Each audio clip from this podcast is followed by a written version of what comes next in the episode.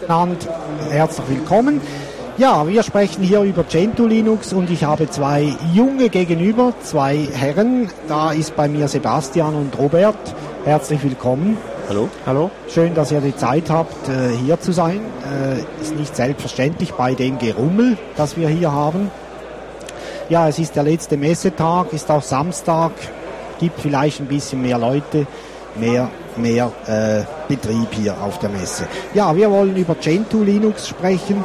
Ich möchte vielleicht als erstes euch beiden mal die Gelegenheit geben, aufzuzeigen, was ist überhaupt ein Gentoo Linux. Ähm, Gentoo Linux ist eine Source-basierte Linux-Distribution. Ich würde sagen, die größte Source-basierte Linux-Distribution. Das unterscheidet uns von den meisten anderen äh, Linux-Distributionen wie äh, Debian, SUSE, Fedora, ähm, Ubuntu. Die sind nämlich binär, ähm, binär basiert. Was bedeutet, dass wenn der User ein Paket installiert, dann lädt er ähm, fertig kompilierte Programme runter, die äh, der Paketmaintainer in dieser, in dieser Distro mal äh, selbst, äh, also bei sich kompiliert hat. Und diese, diese Dateien landen dann so ähm, auf dem System des Users, während in der Source-basierten Distro der Paketmanager Quellcode runterlädt und den ähm, auf der Maschine des Users, äh, der dort erst kompiliert wird, und äh, dadurch, dass diese Kompilierung auf der User-Maschine äh, passiert, hat der User ein paar Hebel in der Hand, die, die sonst der Paketmaintainer in der Hand hat. Ja. Ja, also das ist der größte Unterschied. Mhm. Das bringt mit großer Wahrscheinlichkeit auch eine andere Form des Paketmanagers mit. Ist das so richtig? Ähm, ähm, ja, also nicht, ich würde sagen nicht, nicht unbedingt automatisch, aber also unser, unser ähm, also das Paketmanagement ist, ist durchaus äh, bisschen anders als in anderen Distributionen. Ähm, bei uns sind ähm, die sogenannten, E-Builds, also die Rezepte, quasi mit denen der Paketmanager ähm, äh, die, die Kompilierung äh, laufen lässt. Das sind im Prinzip eigentlich äh, spezielle Bash-Skripte und ähm, Bash ist das, was man den ganzen Tag auf der, auf der Shell eben eh schon benutzt und also äh, sprich gerade bei solchen Configure, Make, Make, Install basierten Geschichten ist also das, das E-Build äh, sehr nah an dem, was ich auch auf der äh, Shell gemacht hätte. Äh, und ähm, deswegen ist äh, Paketerstellung ähm, ähm, ja, relativ einfach. Also für, für mich persönlich äh, auch viel natürlicher als, als in Debian. Ich habe das vorher äh, in Debian ein bisschen probiert und finde das mit Bash deutlich angenehmer. Auf der anderen Seite ist es so, dass äh, der Paketmanager sich nicht unbedingt anders bedient, als äh, bei, es bei Debian der Fall ist. Also man kann genauso äh, einfach ein Paket installieren, ob das jetzt Firefox ist, ob das äh, der GCC ist ähm, oder was auch immer man haben will. Äh, das heißt, das System kommt mit Standardeinstellungen, die gut genug funktionieren und die wahrscheinlich sehr nah, also die meist sehr nah an dem dran sind, wie man das Paket äh, vom Hersteller äh, kommt, also von den Autoren, die eben die, die Programme herausgeben. Man kann aber äh, in der Konfiguration äh, halt eingreifen. Ähm, das, das, ist aber nichts, was man machen muss. Das heißt, man muss sich nicht mit jedem einzelnen Tool, das man äh, hat, das man braucht, äh, beschäftigen, aber äh, hat die Möglichkeit, bei den Tools einzugreifen, wo man halt eine neuere Version braucht, eine ältere Version braucht oder ein Feature braucht, was äh, zum Beispiel aus lizenzrechtlichen Gründen in anderen Distributionen so gar nicht eingebaut werden kann. Mhm. kann man davon ausgehen, dass jetzt gerade eine solche Installation vom Firefox oder Audacity oder OpenOffice oder irgendwas geht die schneller vonstatten, weil ja die Kompilierung ja nicht lokal stattfindet? Die Kompilation findet lokal statt. Ah, die ähm, findet schon lokal äh, statt. Die findet okay. schon lokal statt. Ähm, von daher äh, ist die Installation natürlich zeitaufwendiger. Ja. Ähm, das ist aber nicht Zeit, die, äh, die man aktiv daneben sitzen muss und äh, den, äh, die ganze Zeit äh, Tasten drücken muss, sondern die, äh, die wirft man an und wenn es halt ein äh, zugegebenermaßen länger zu kompilierendes Paket wie OpenOffice ist, äh, dann, dann lässt man das halt eine Stunde laufen und äh, hat danach äh, das Ergebnis zur Hand. Das ist aber etwas, was man ähm, sehr gut im Hintergrund des Systems laufen lassen kann. Die Rechner heute sind so schnell und haben so viele Ressourcen, die ungenutzt sind, dass man das kaum neben dem Arbeiten merkt. Auf der einen Seite, auf der anderen Seite gibt es einige Pakete äh, schon von der Distribution direkt binär wie OpenOffice und Firefox, weil da teilweise Komponenten drin sind, die nur binär vertrieben werden.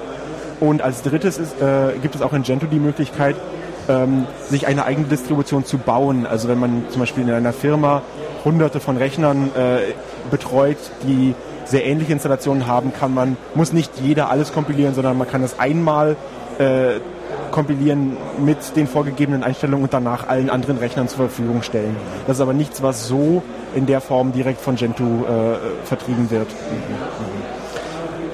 Das, das, das, bietet sich zum Beispiel besonders dann an, wenn man mehrere Maschinen äh, hat, die, die äh, sehr ähnliche Hardware und sehr ähnliche Konfigurationen haben. Mhm. Ähm, Sebastian, kannst du nochmals darauf eingehen, worin bestehen die Vorteile, wenn die Kompilation oder die Kompilierung immer auf dem Rechner selbst, wo sie dann laufen soll, wenn ja. sie dort stattfindet? Also ähm, ich, ich habe das vorhin Hebel genannt, die Hebel, die man mehr in der Hand hat, die man äh, bei einer Binärdistribution einfach, einfach nicht, nicht bekommen kann quasi.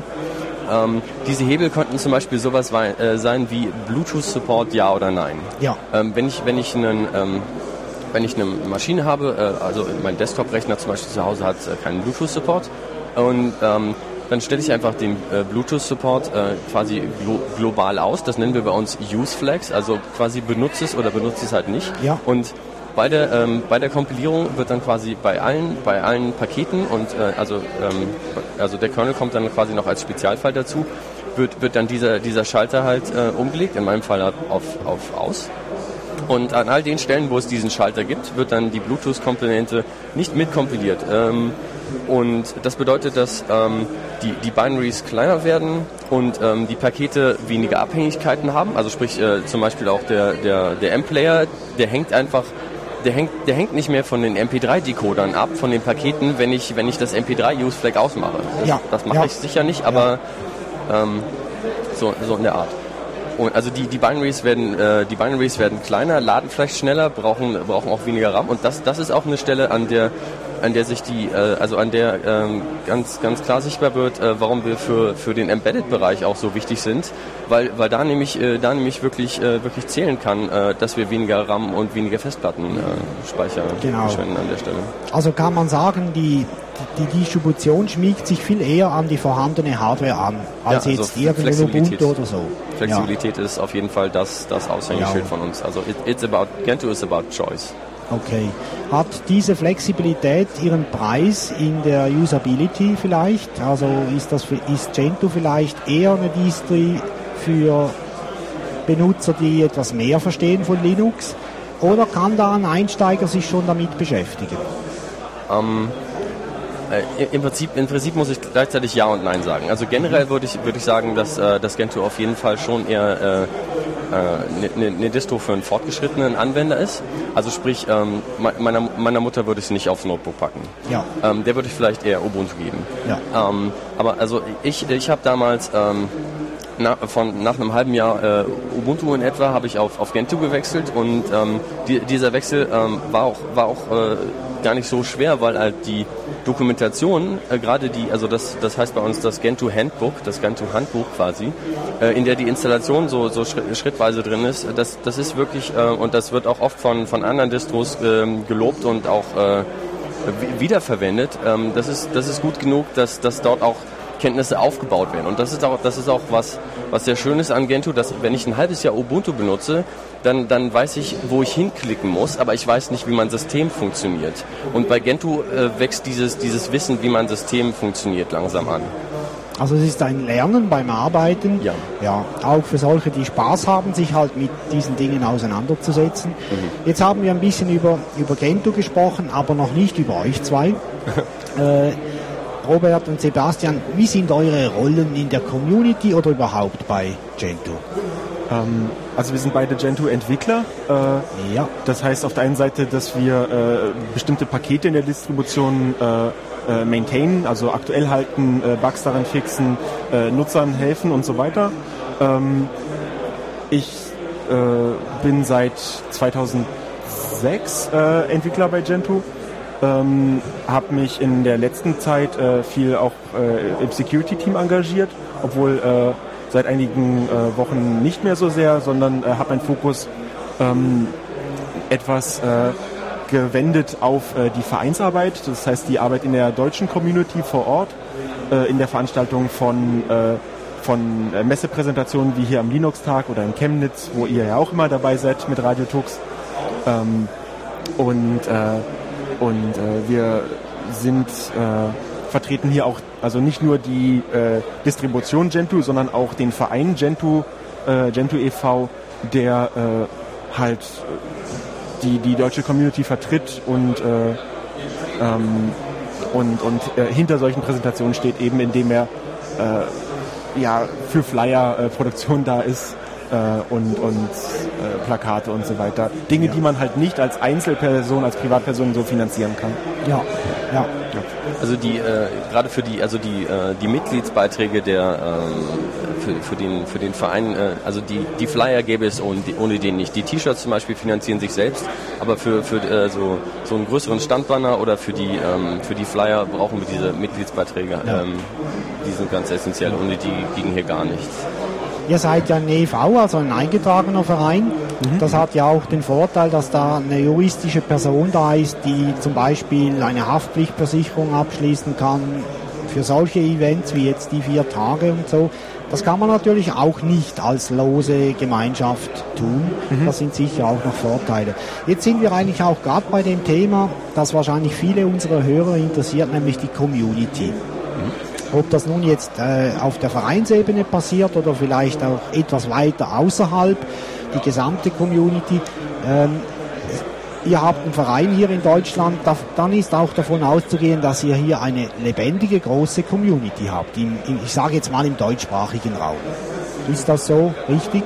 Äh, es gibt auf jeden Fall eine deutschsprachige Community, aber die, äh, ich, ich denke, sehr viele Teilnehmer der Community äh, sind einfach Teil der gesamten Community. Also e-, eher äh, auch englischsprachig unterwegs, eben weil, ähm, weil sehr viele unserer äh, Plattformen wie der Bugtracker, das Forum, obwohl es auch ein deutsches Forum gibt, äh, halt in Englisch gehalten sind äh, und das Engagement der, äh, der äh, Leute, die, die äh, halt Teil davon sind, die also äh, Gentoo benutzen, die es äh, die anderen helfen, die äh, Hilfe suchen, die Dokumentation schreiben, die Fehler berichten und so weiter, die äh, finden halt im englischsprachigen Raum statt, auch wenn die Leute in Deutschland sitzen, in äh, Vietnam sitzen, äh, in Südafrika sitzen.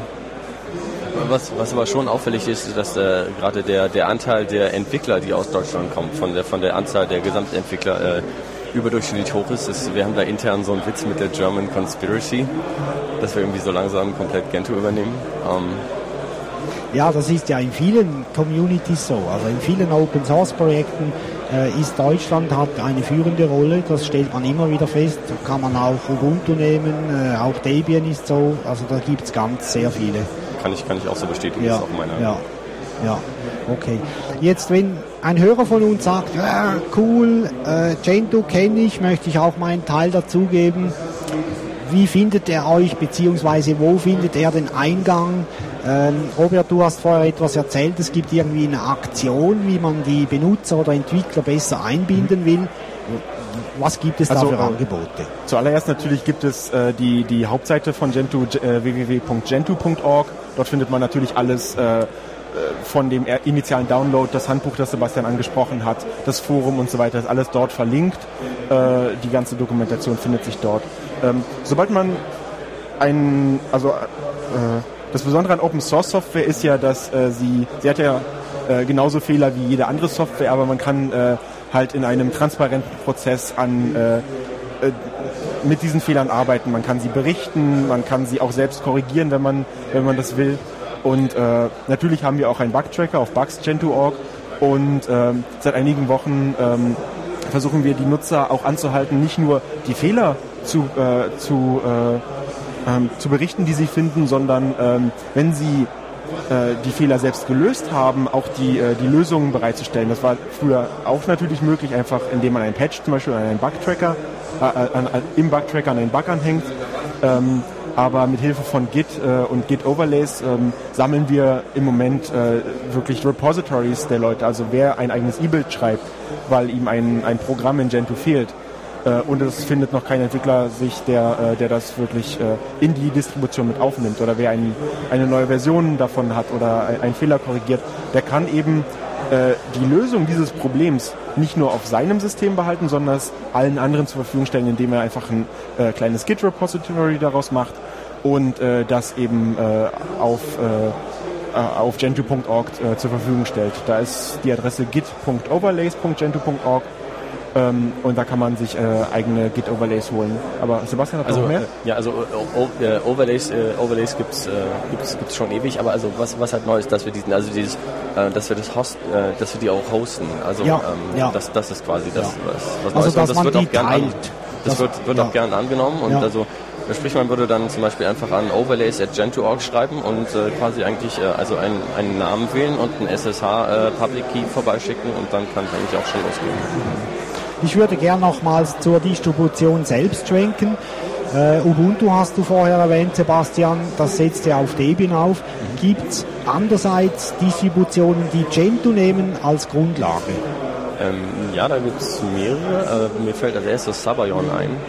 Ähm, ich muss, muss allerdings ehrlich gesagt, äh, über Sabayon, äh, Sabayon weiß ich nicht allzu viel.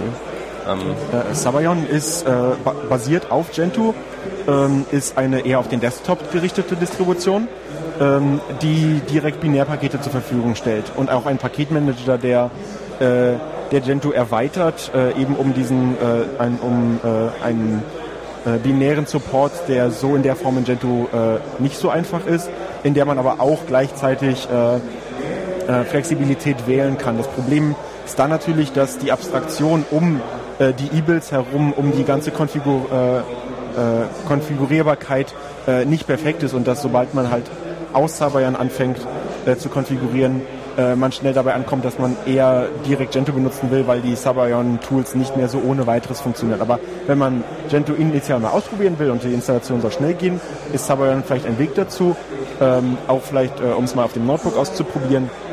Äh, aber äh, meine Empfehlung wäre äh, eher natürlich mit dem Original zu gehen. Das habe ich auch erwartet jetzt.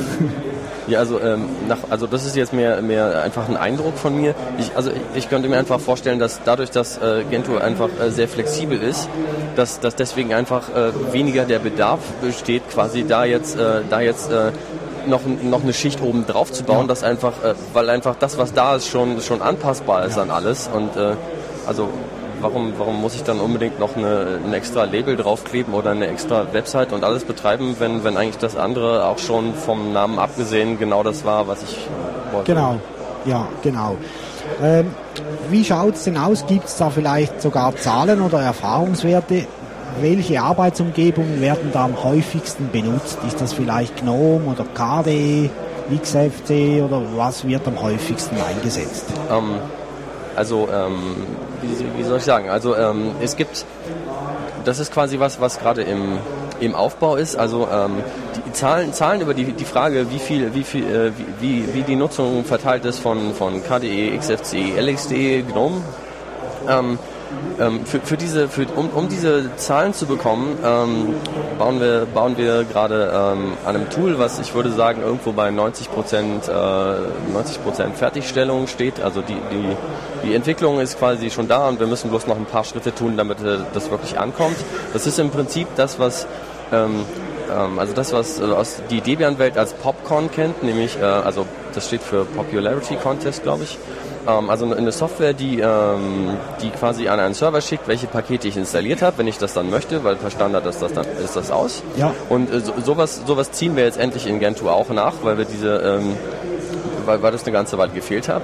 Und wir, wir, das ist eine Stelle, wo, wo wir auch mit anderen Distros ähm, äh, zusammenarbeiten, weil wir nämlich auf Smolt aufbauen, was ursprünglich aus der Fedora und SUSE-Welt kommt, hauptsächlich Fedora, aber die, die, die, die sitzen da zusammen schon in einem Topf und da haben wir uns mit reingesetzt und äh, treiben das aktiv weiter und die Änderungen, die dort einfließen, äh, kommen nicht nur Gente zugute, sondern äh, die, die wird demnächst auch in, in äh, Fedora und SUSE spürbar sein und äh, dann, dann können wir so Dinge ähm, beantworten wie wie viele Leute ähm, haben eigentlich äh, GCC äh, 4 installiert zum Beispiel und äh, wie viel von denen ähm, haben davon die Testing-Version und äh, wie viele die stabile und äh, solche Sachen. Und äh, da, da, da wird dann auch die Antwort auf diese ähm, KDE versus GNOME-Frage quasi rausfallen.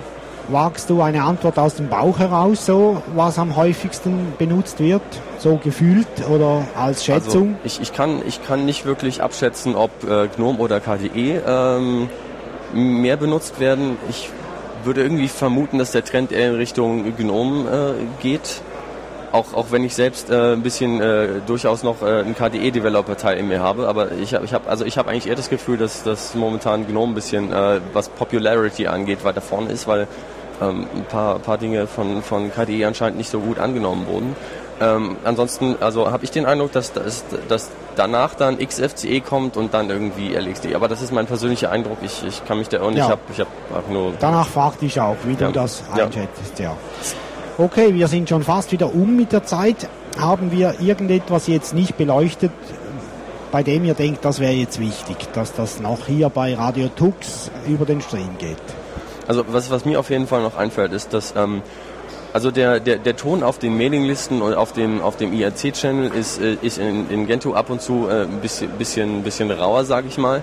Ähm, ich, ich, kann, ich kann persönlich irgendwie schon, schon damit umgehen, aber eigentlich ist es mir auch zu rau. Und äh, ich, ich hoffe, dass wir, und also das ist für die, für die, ähm, für die na, nahe Zukunft geplant, also dass, dass wir das, das ein bisschen angehen und äh, quasi uns, uns, äh, uns nochmal äh, wirklich so einen Aufkleber draufkleben, wir sind eine freundliche, äh, hilfsbereite Community und dann, wenn da irgendwie äh, Leute wirklich äh, dauerhaft dran vorbeisegeln, irgendwie die auch mal hinzuweisen, dass das eigentlich nicht ist, was wir wollen, weil also äh, ich durchaus auch schon also äh, Zahlen habe ich dazu nicht, aber ich habe äh, schon durchaus gehört, dass es halt Leute gibt, die bisschen, äh, die quasi eigentlich äh, längst irgendwie äh, Gentoo äh, Developer oder Übersetzer oder sowas wären und die, denen aber einfach der, der Ton nicht so richtig gefällt und die deswegen draußen bleiben und ähm, ich, ich vermute, dass damit auch irgendwie zusammenhängt, dass der, der Frauenanteil in, in Gentoo noch, noch geringer ist als überall sonst in, in freier Software und ähm, ich, hoffe, dass wir mit dem Ton demnächst was machen können. Ähm, ansonsten ähm, fällt mir noch ein, dass, dass ähm, also der äh, Paketbaum momentan immer noch in CVS ist und äh, CVS ist aus meiner Sicht wirklich übler Mist aus der Vergangenheit. Und also ich persönlich bin auch, äh, also Git finde ich wirklich total klasse. Und äh, eine Migration von, von Git ist, ist auch was, äh, was jetzt quasi in der, in der Tür steht irgendwie. Und also wenn, wenn wir, wenn wir, weiß nicht, bis Dezember ist jetzt eigentlich länger als ich, als ich meine. Ich hoffe, dass es deutlich schneller geht. Aber also wenn wir bis Dezember noch nicht auf Git sind, dann, äh, dann weiß ich echt nicht warum. Okay. Also hoffen wir doch das Beste. Ähm, Robert, wolltest du da noch was anfügen? Äh, nichts weiter als mein Dank an, äh, an dich persönlich und Radio Tux und natürlich äh, die ganzen Helfer hier am Linux-Tag, weil es wie jedes Jahr eine super Veranstaltung ist und viel Spaß macht. Ich auch, ja. Ich danke euch zwei, dass ihr da wart und Danke. für diese spannenden Informationen und ich wünsche euch und eurem Projekt ein gutes Gelingen. Danke Dank. vielmals.